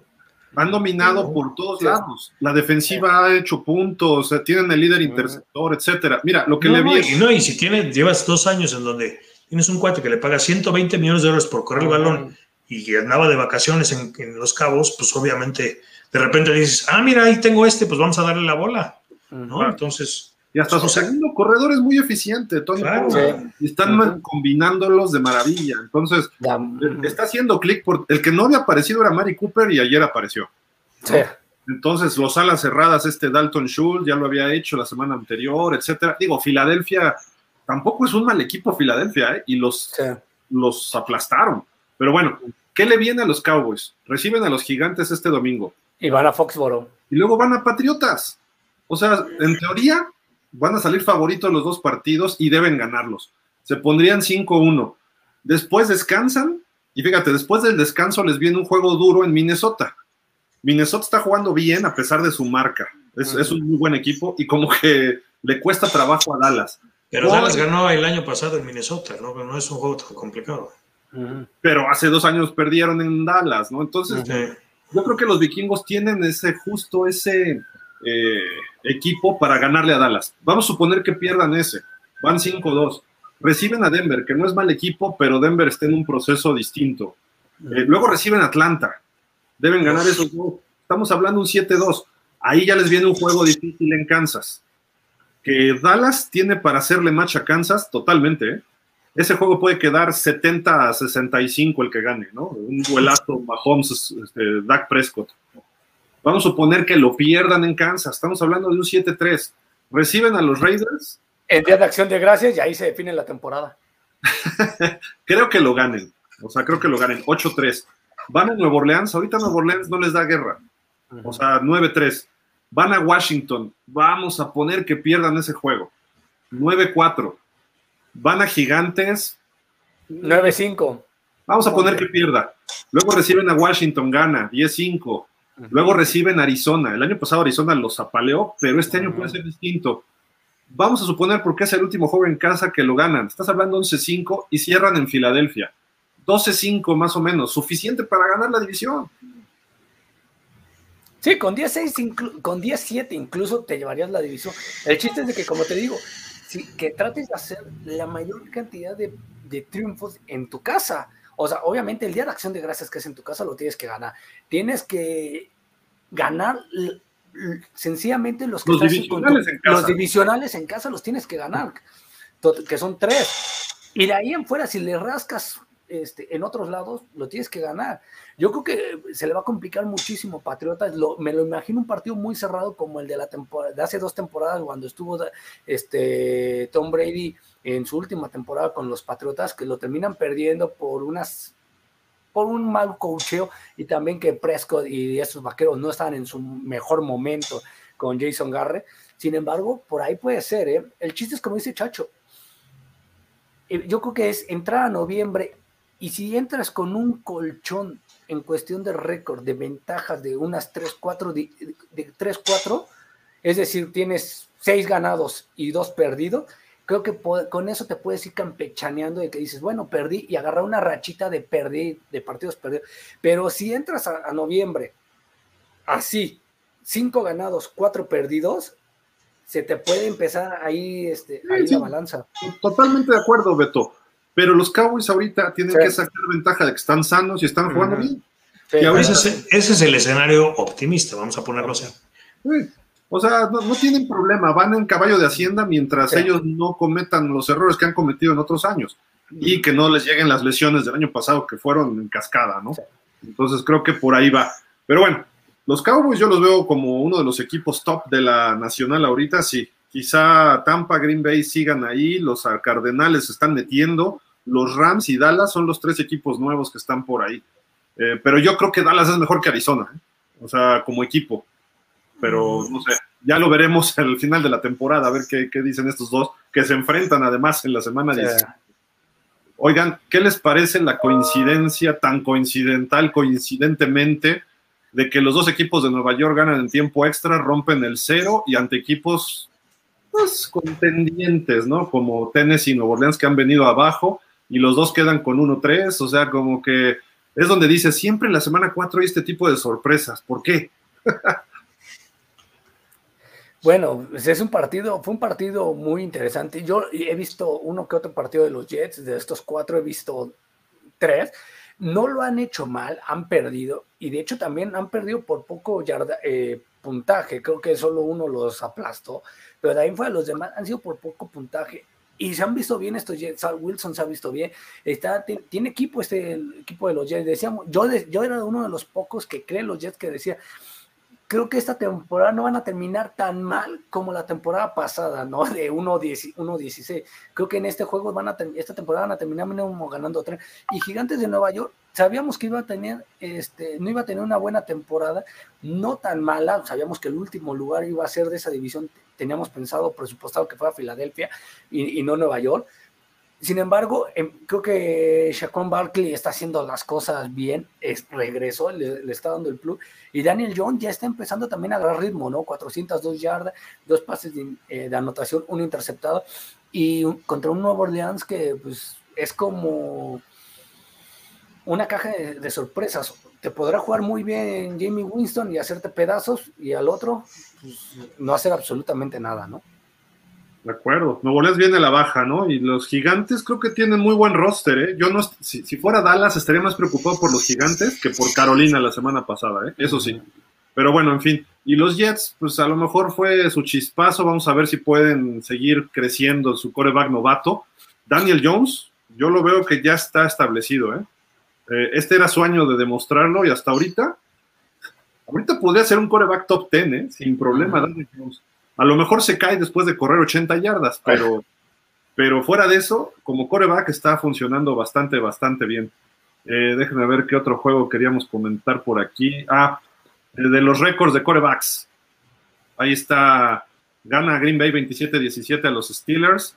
Creo que es la primera victoria de Rodgers sobre los acereros en su carrera, que no sea el Super Bowl. Y eh, apareció Randall Cobb ya con dos touchdowns. Cada semana un nuevo Packer tiene dos touchdowns o más. Aaron Jones fue hace dos semanas. Davante Adams la pasada. Y ahora viene este Randall Cobb. Este equipo parece que deciden, vamos a atacar con este hoy, con este otro ahora y así. No dudaría que la semana que entra los que tengan en el fantasy a Robert Tonian pónganlo de titular porque no sé contra quién vayan, pero los Packers pueden decidir hasta con quién atacar.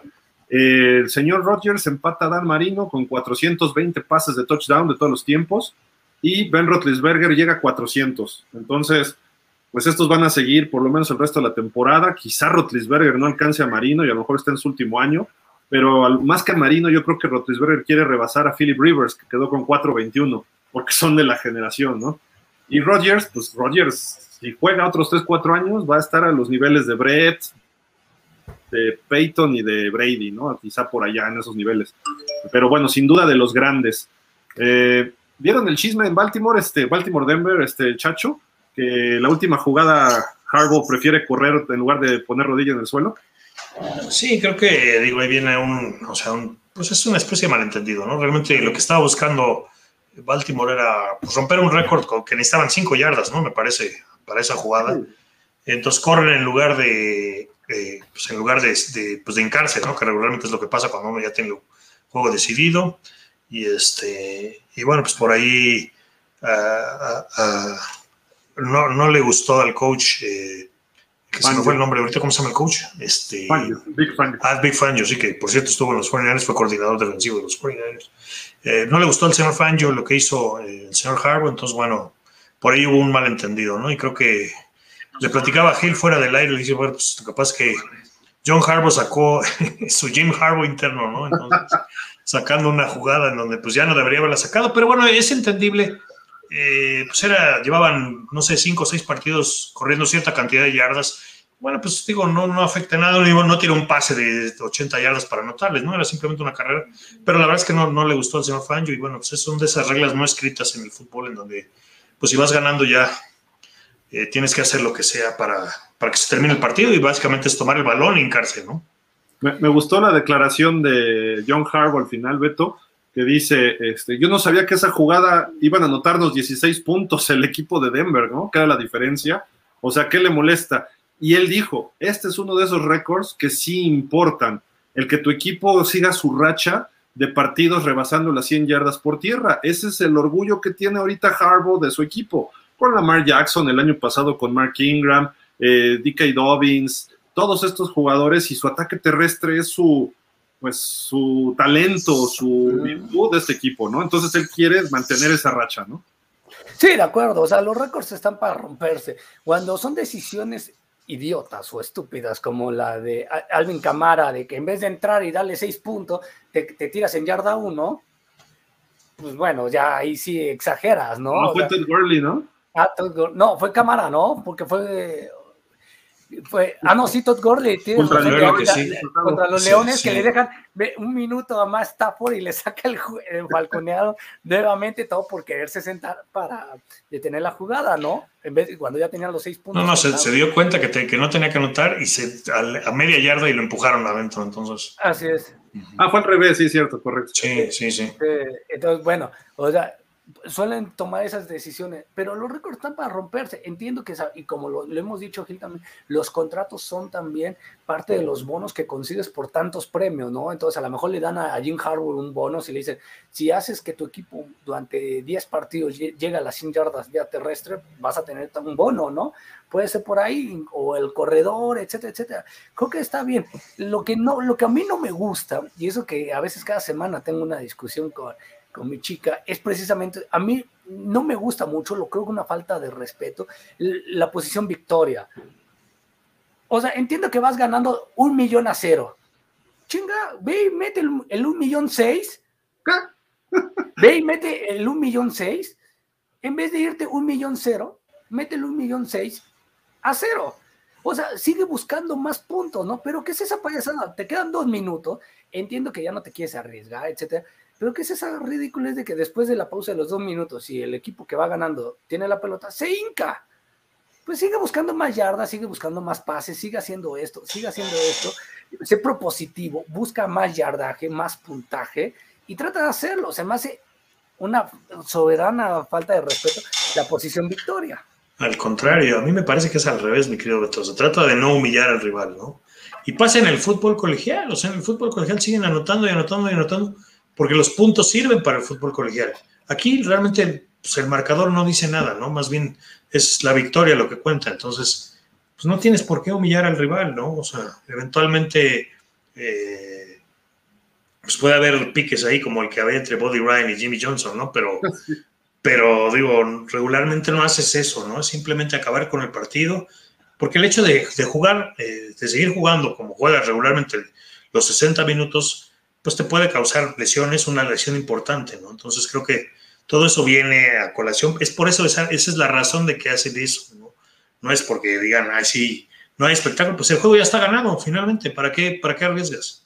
Que fue lo que hizo Tampa anoche, precisamente. Sí, claro. Mira, por ejemplo, Dallas lleva dos semanas eh, reconociendo el shift que hacían los Cowboys de los años 70.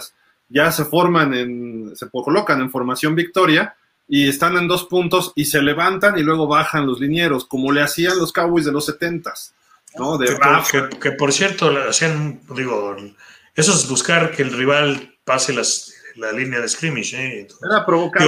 no se veía bonito si quieres, pero digo, los Cowboys tenían sus cosas. Sí, digo, pero hicieron ese estilo, ¿no?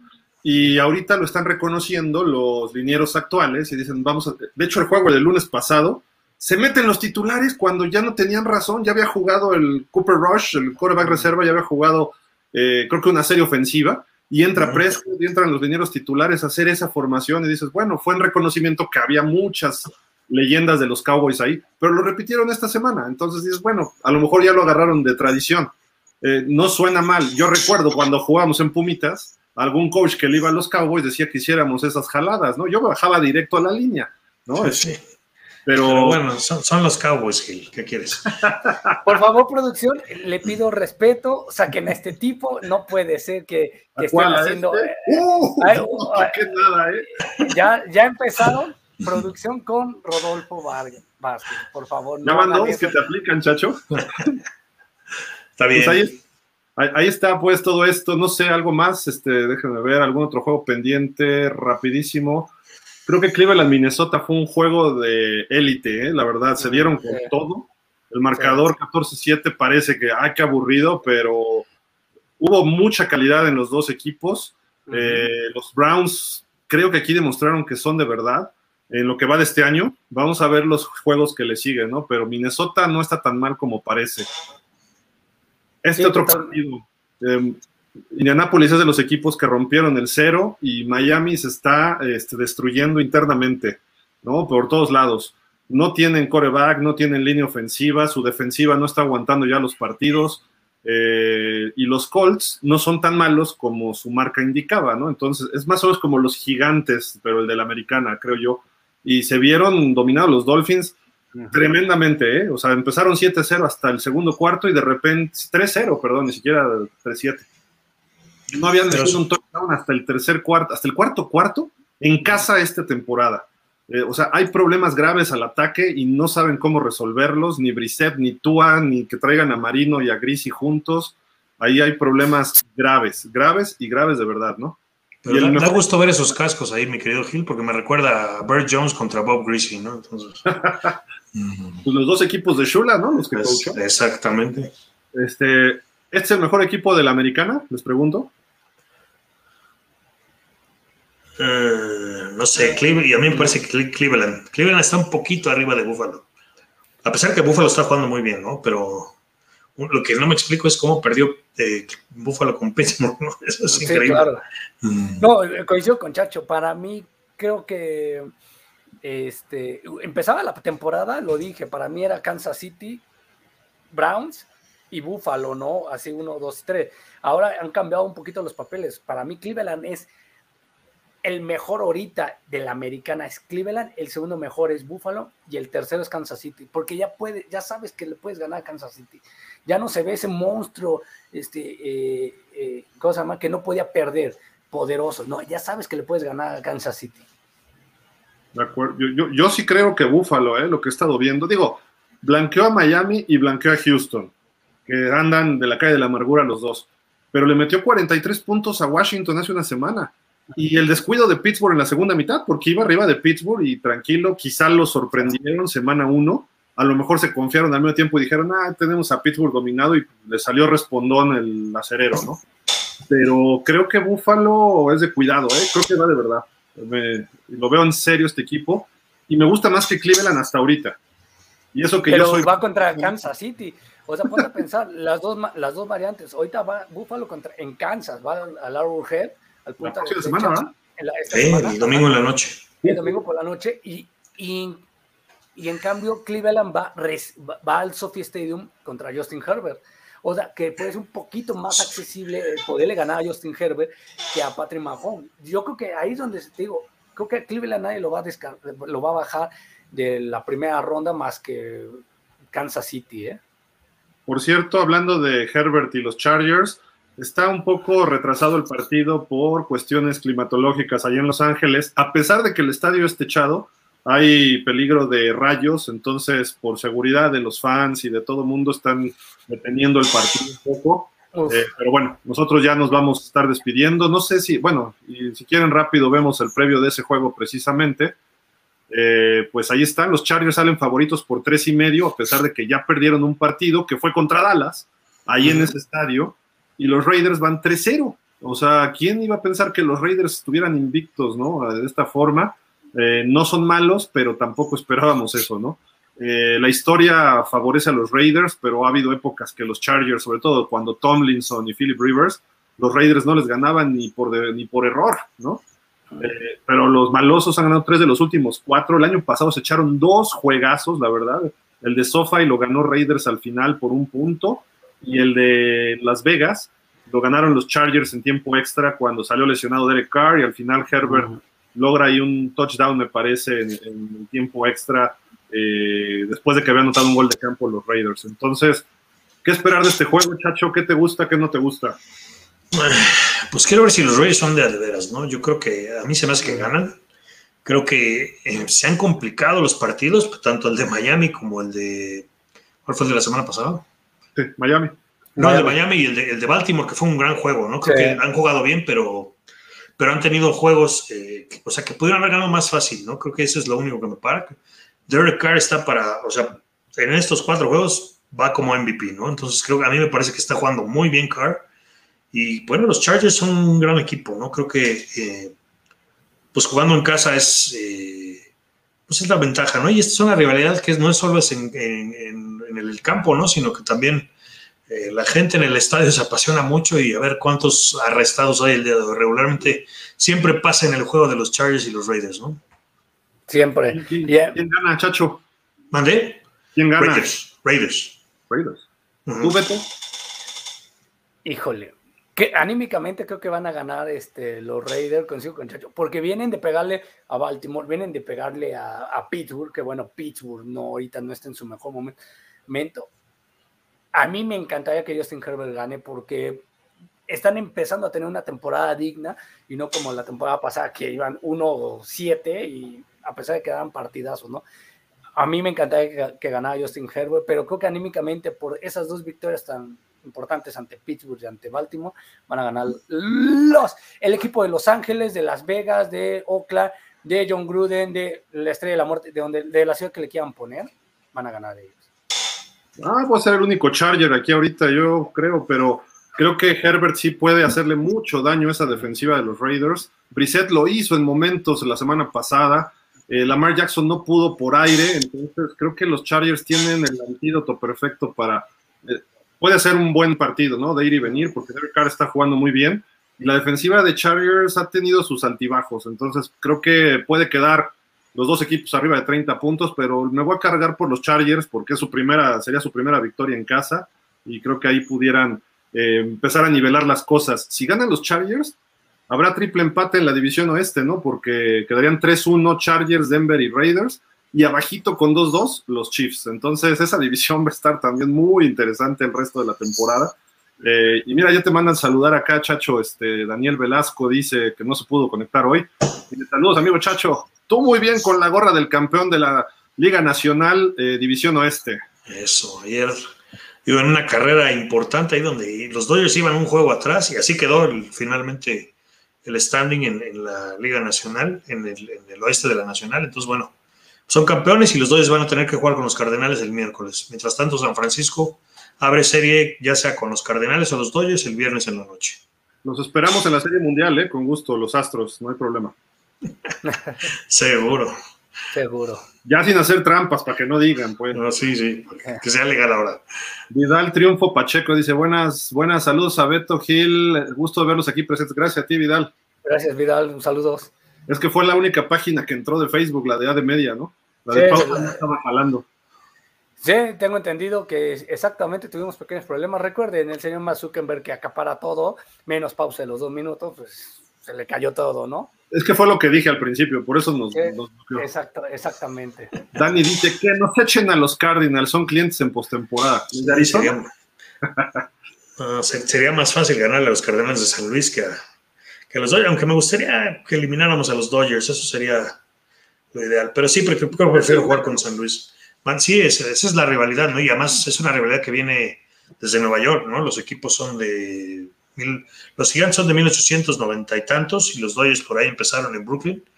Y cuando se mueven los gigantes, se mueven los Dodgers a Los Ángeles. Entonces, bueno, pues esa rivalidad que tenían en, en la costa este, pues ahora la tienen en la costa oeste. De hecho, por eso al equipo de americano, los gigantes, le dicen el New York Football Giants Sí, es porque había un New York Porque Baseball Giants. New York Exacto. de base. ¿no? Entonces, exacto. Ahí tiene ese nombre. Para que vean que hay otro equipo que se llama fútbol también dentro, y la misma división este de la americana, no nada más Washington, pero bueno. Mm. Este, ¿Algo más, Beto, que quieras agregar, reclamar? No, nada, recuerde que nosotros somos, eh, obviamente, el verdadero líder mundial en deporte somos nosotros. este, en pausa. No, curioso, ¿no? Solo decir que dos cosas. Una, eh, hablando del partido de los corebacks de, de los récords, bien por Rotisberger, creo que ya le está quedando chico el equipo Rotisberger.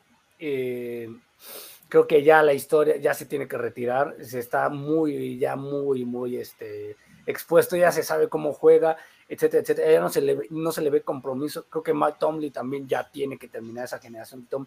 Y del otro lado, el, señor que todo el mundo defiende, que es el señor Chacho Vázquez, que lo defiende al señor Aaron Rodgers y lo tiene siempre en todos sus fantasies, desde, desde el día uno hasta el último lo tiene en su fantasy. Él sabe que puede hacer las cosas productivas, tiene equipo. La humildad lo va a llevar al Super Bowl si es que lo, lo hace, si no, va a ser otra temporada que, que vaya para atrás, porque le decía, eh, previo al iniciar el programa, Chacho, le decía claramente que cuando le sueltan dos pelotas, creo que una Ava- Davante Adams, que el pase es malo de Aaron Rodgers, por cierto, que se lo tira fuera en una de esas, y la otra creo que se lo suelta eh, Scarlin, Scatlin, creo que se lo suelta, eh, eh, eh, ¿cómo es? Marqués. Valdés, Catlin. Gracias. Cuando el otro se lo suelta, el señor Aaron Rodgers dice, no, no puede ser. Como siendo, no es mi culpa, ¿no? Yo te lo puse perfecto y es tu culpa, ¿no? Cuando el de Davante Adams se lo tira casi a, a, este, a la flor. O sea, Pues, pues mira, yo, yo- yo lo que vi es que por ahí hay una jugada, no, no sé qué pasó, hubo un castigo o algo, y se acerca como que la banca de los Steelers y Tomlin y Rodgers empiezan a decir de cosas, pero riéndose los dos, ¿no? De los dos más es uno, los dos son unas vedettes, ¿no? Pero bueno, eh, pero los dos han sido ganadores en la NFL y pues hay que reconocerles eso. Eh, Tomlin creo que ha dejado ir Super Bowls él para Pittsburgh y ha, ha dejado ir el vestidor de los Steelers con no supo manejar a, a Le'Veon Bell, no supo manejar a Antonio Brown y esto se le desbordó y el equipo desde entonces ha empezado a venir abajo, ¿no? No, y también este, de- de- sí, y depender siempre de, de Rotisberger que te saca un partido, creo que no está bien, ¿no? O sea, creo que ese es el problema. Ahí, ahí es donde a, lo que iba yo cuando te decía que Joe Burrow o un Trevor Lawrence encajarían perfecto en Pittsburgh como en cualquier otro equipo de ese importante. Entiendo que, como dice Chacho, dice, yo creo que Jacksonville no lo vendería tan fácil a, a Trevor Lawrence, pero te- podría Pittsburgh la siguiente temporada o las siguientes dos temporadas afianzado ya Trevor Lawrence, decir, ¿quieres 20 selecciones de primera ronda? Te las doy. Toma, aquí está, güey. Tráemelo a este porque a este tipo lo voy a hacer yo campeón. Y Trevor Lawrence la rompería con Pittsburgh. O Joe Burrow. bueno. Pero no va a llegar, no va a llegar. Sí, eso. no. No, eso no va a venir. Y además el problema de Pittsburgh, digo, sí es mucho Ben, Mm, pero al sí. final del día no tiene línea ofensiva. Eso es un años. problema. Espérate a que llegue el nuevo Manning a Pittsburgh, eso pudiera ser la opción. Ahorita se tienen que ir con Haskins y con Rudolph. déjalo, déjalo jugar colegial primero, ¿no? Todavía está en high school. Lo mismo decían de Lawrence, ¿no? Ya entró este año a Texas. ¿Es Archie? Es Archie, ¿no? Es Archie, Sí, es Archie, ¿no? Que es el hijo del hermano mayor del El hijo de Cooper, sí. De Cooper, ¿no? Sí. Pues ahí está, digo, no sé si. Yo, no, yo nomás quiero agregar que el partido de anoche entre Brady y Belichick, y digo, más allá de los equipos, es el segundo domingo por la noche más visto en la historia. Solamente debajo, Beto, ahí te va, ¿eh? De todos los Sunday Nights de NBC, el segundo, el que más vistas ha tenido en Estados Unidos es en 2012, el último juego de la temporada entre tus Cowboys y los Redskins, que definía el título de la división este, que perdieron los Cowboys 28-18, con una de aquellas que, de la que las que gustaba aplicar al señor Tony Romo, que le interceptan un pasecito pantalla, ¿no? A ver, Ricardo Sánchez Portugal, ¿qué tiene? Gómez Portugal, mejor dicho, Gómez Portugal, ¿qué tienes que decir de Tony Romo? ¿Ves cómo es, es un cáncer para los vaqueros? Gracias. En fin, pues ahí está, ¿no? Obviamente todo esto. Y lo que se dijo después, ¿no? Se reunieron 23 minutos en un lugar privado del vestidor de los visitantes Belichick y Brady, y los dos dijeron lo mismo, ¿no? que se ha hecho más rollo o más se han inventado cosas acerca de su relación de lo que realmente es.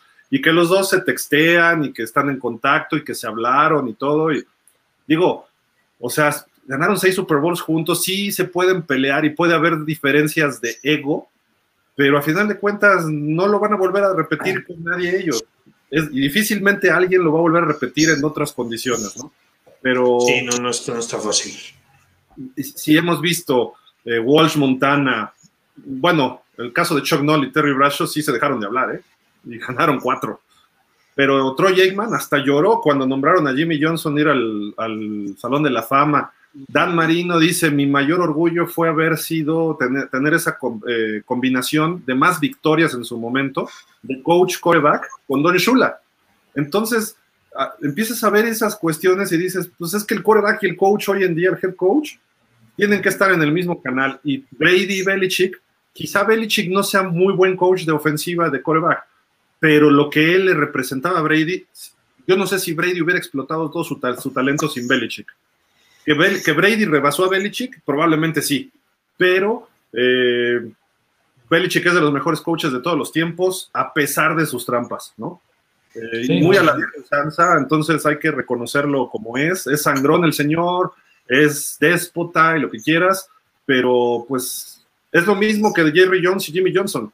Cuando se separaron, ya no funcionaron los dos. Aquí Tom Brady está funcionando, pero, pero Bill Belichick no creo que vuelva a ganar un Super Bowl, al menos en lo que se desarrolla Mac Jones, ¿no? Pero en fin, vamos a ver. Eso nada más es un comentario así como para, para cerrar. Pero bueno, ¿algo más, Chacho? ¿Ya? Pero cabe, cabe mencionar que se lo encontró, ¿eh? realmente no era un que buscó en el draft. O sea, ahí le cayó en la sexta ronda y Brady realmente hizo mucho por quedarse en el equipo.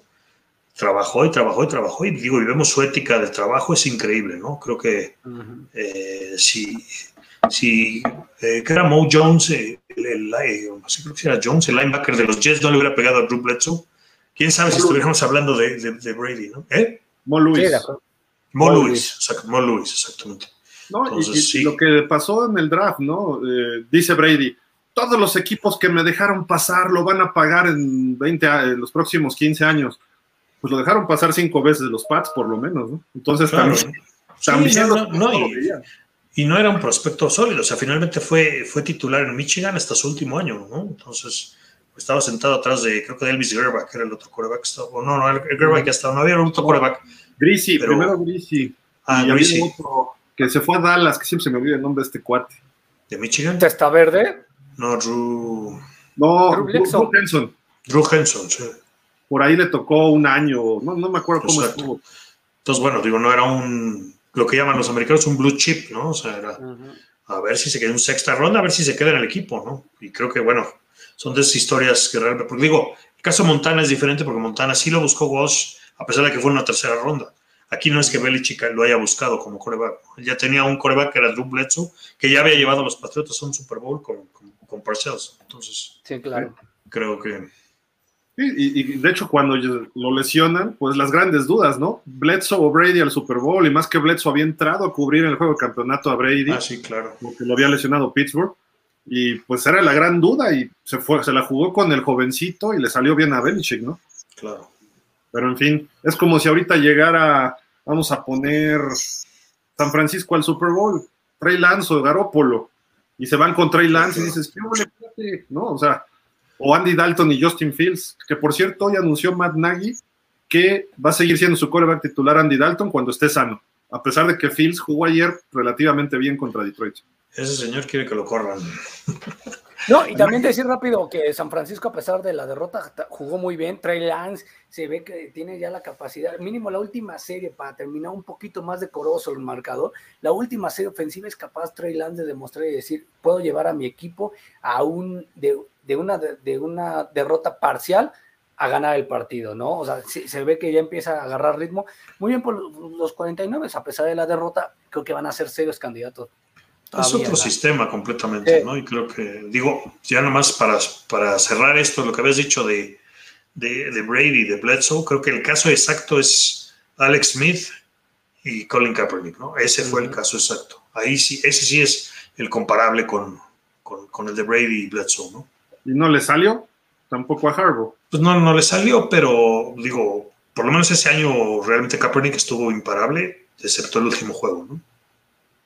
Y aún así le dio, le ayudó a los Niners llegar a, bueno, pelear al final. Dos, quizá ahí se equivocó el señor Jim Harbaugh en la decisión de primero y gol. Eh, en lugar de correr con su fortaleza, mandó creo que cuatro pases, ¿no? Claro. Bueno, y también lo hizo el señor Belichick. Bueno, más bien Josh Digo, Pete Carroll fue el que se volvió loco. En lugar de correr, que era la fuerza, le tiró un pase ahí a los Patriotas y ganaron el Super Bowl, ¿no? Entonces digo, esas cosas suceden en, los juegos importantes, ¿no? No, no está fácil. Eh, pues digo, a toro pasado es bien fácil, pero en el momento de la decisión. Sí, digo, la cuestión, esa es la cuestión, ¿no? De que indica claramente que no estaban totalmente preparados para una decisión así, los head coaches, ¿no? Pete Carroll mandar ese pase cuando tienes a Marshawn Lynch, por Dios, Claro. O, Jim Harbaugh cuatro pases, cuando tu coreback es mejor lo metes rolando o en alguna opción que él tenga para correr, hubiera notado que pues, por piernas. Si Frank Gore estaba corriendo muy bien, no sé cómo para qué, o sea, primer down y segundo down corres con, con Gore, ¿no? Pero bueno, en fin, digo, son cosas del paso. fuera. Exacto.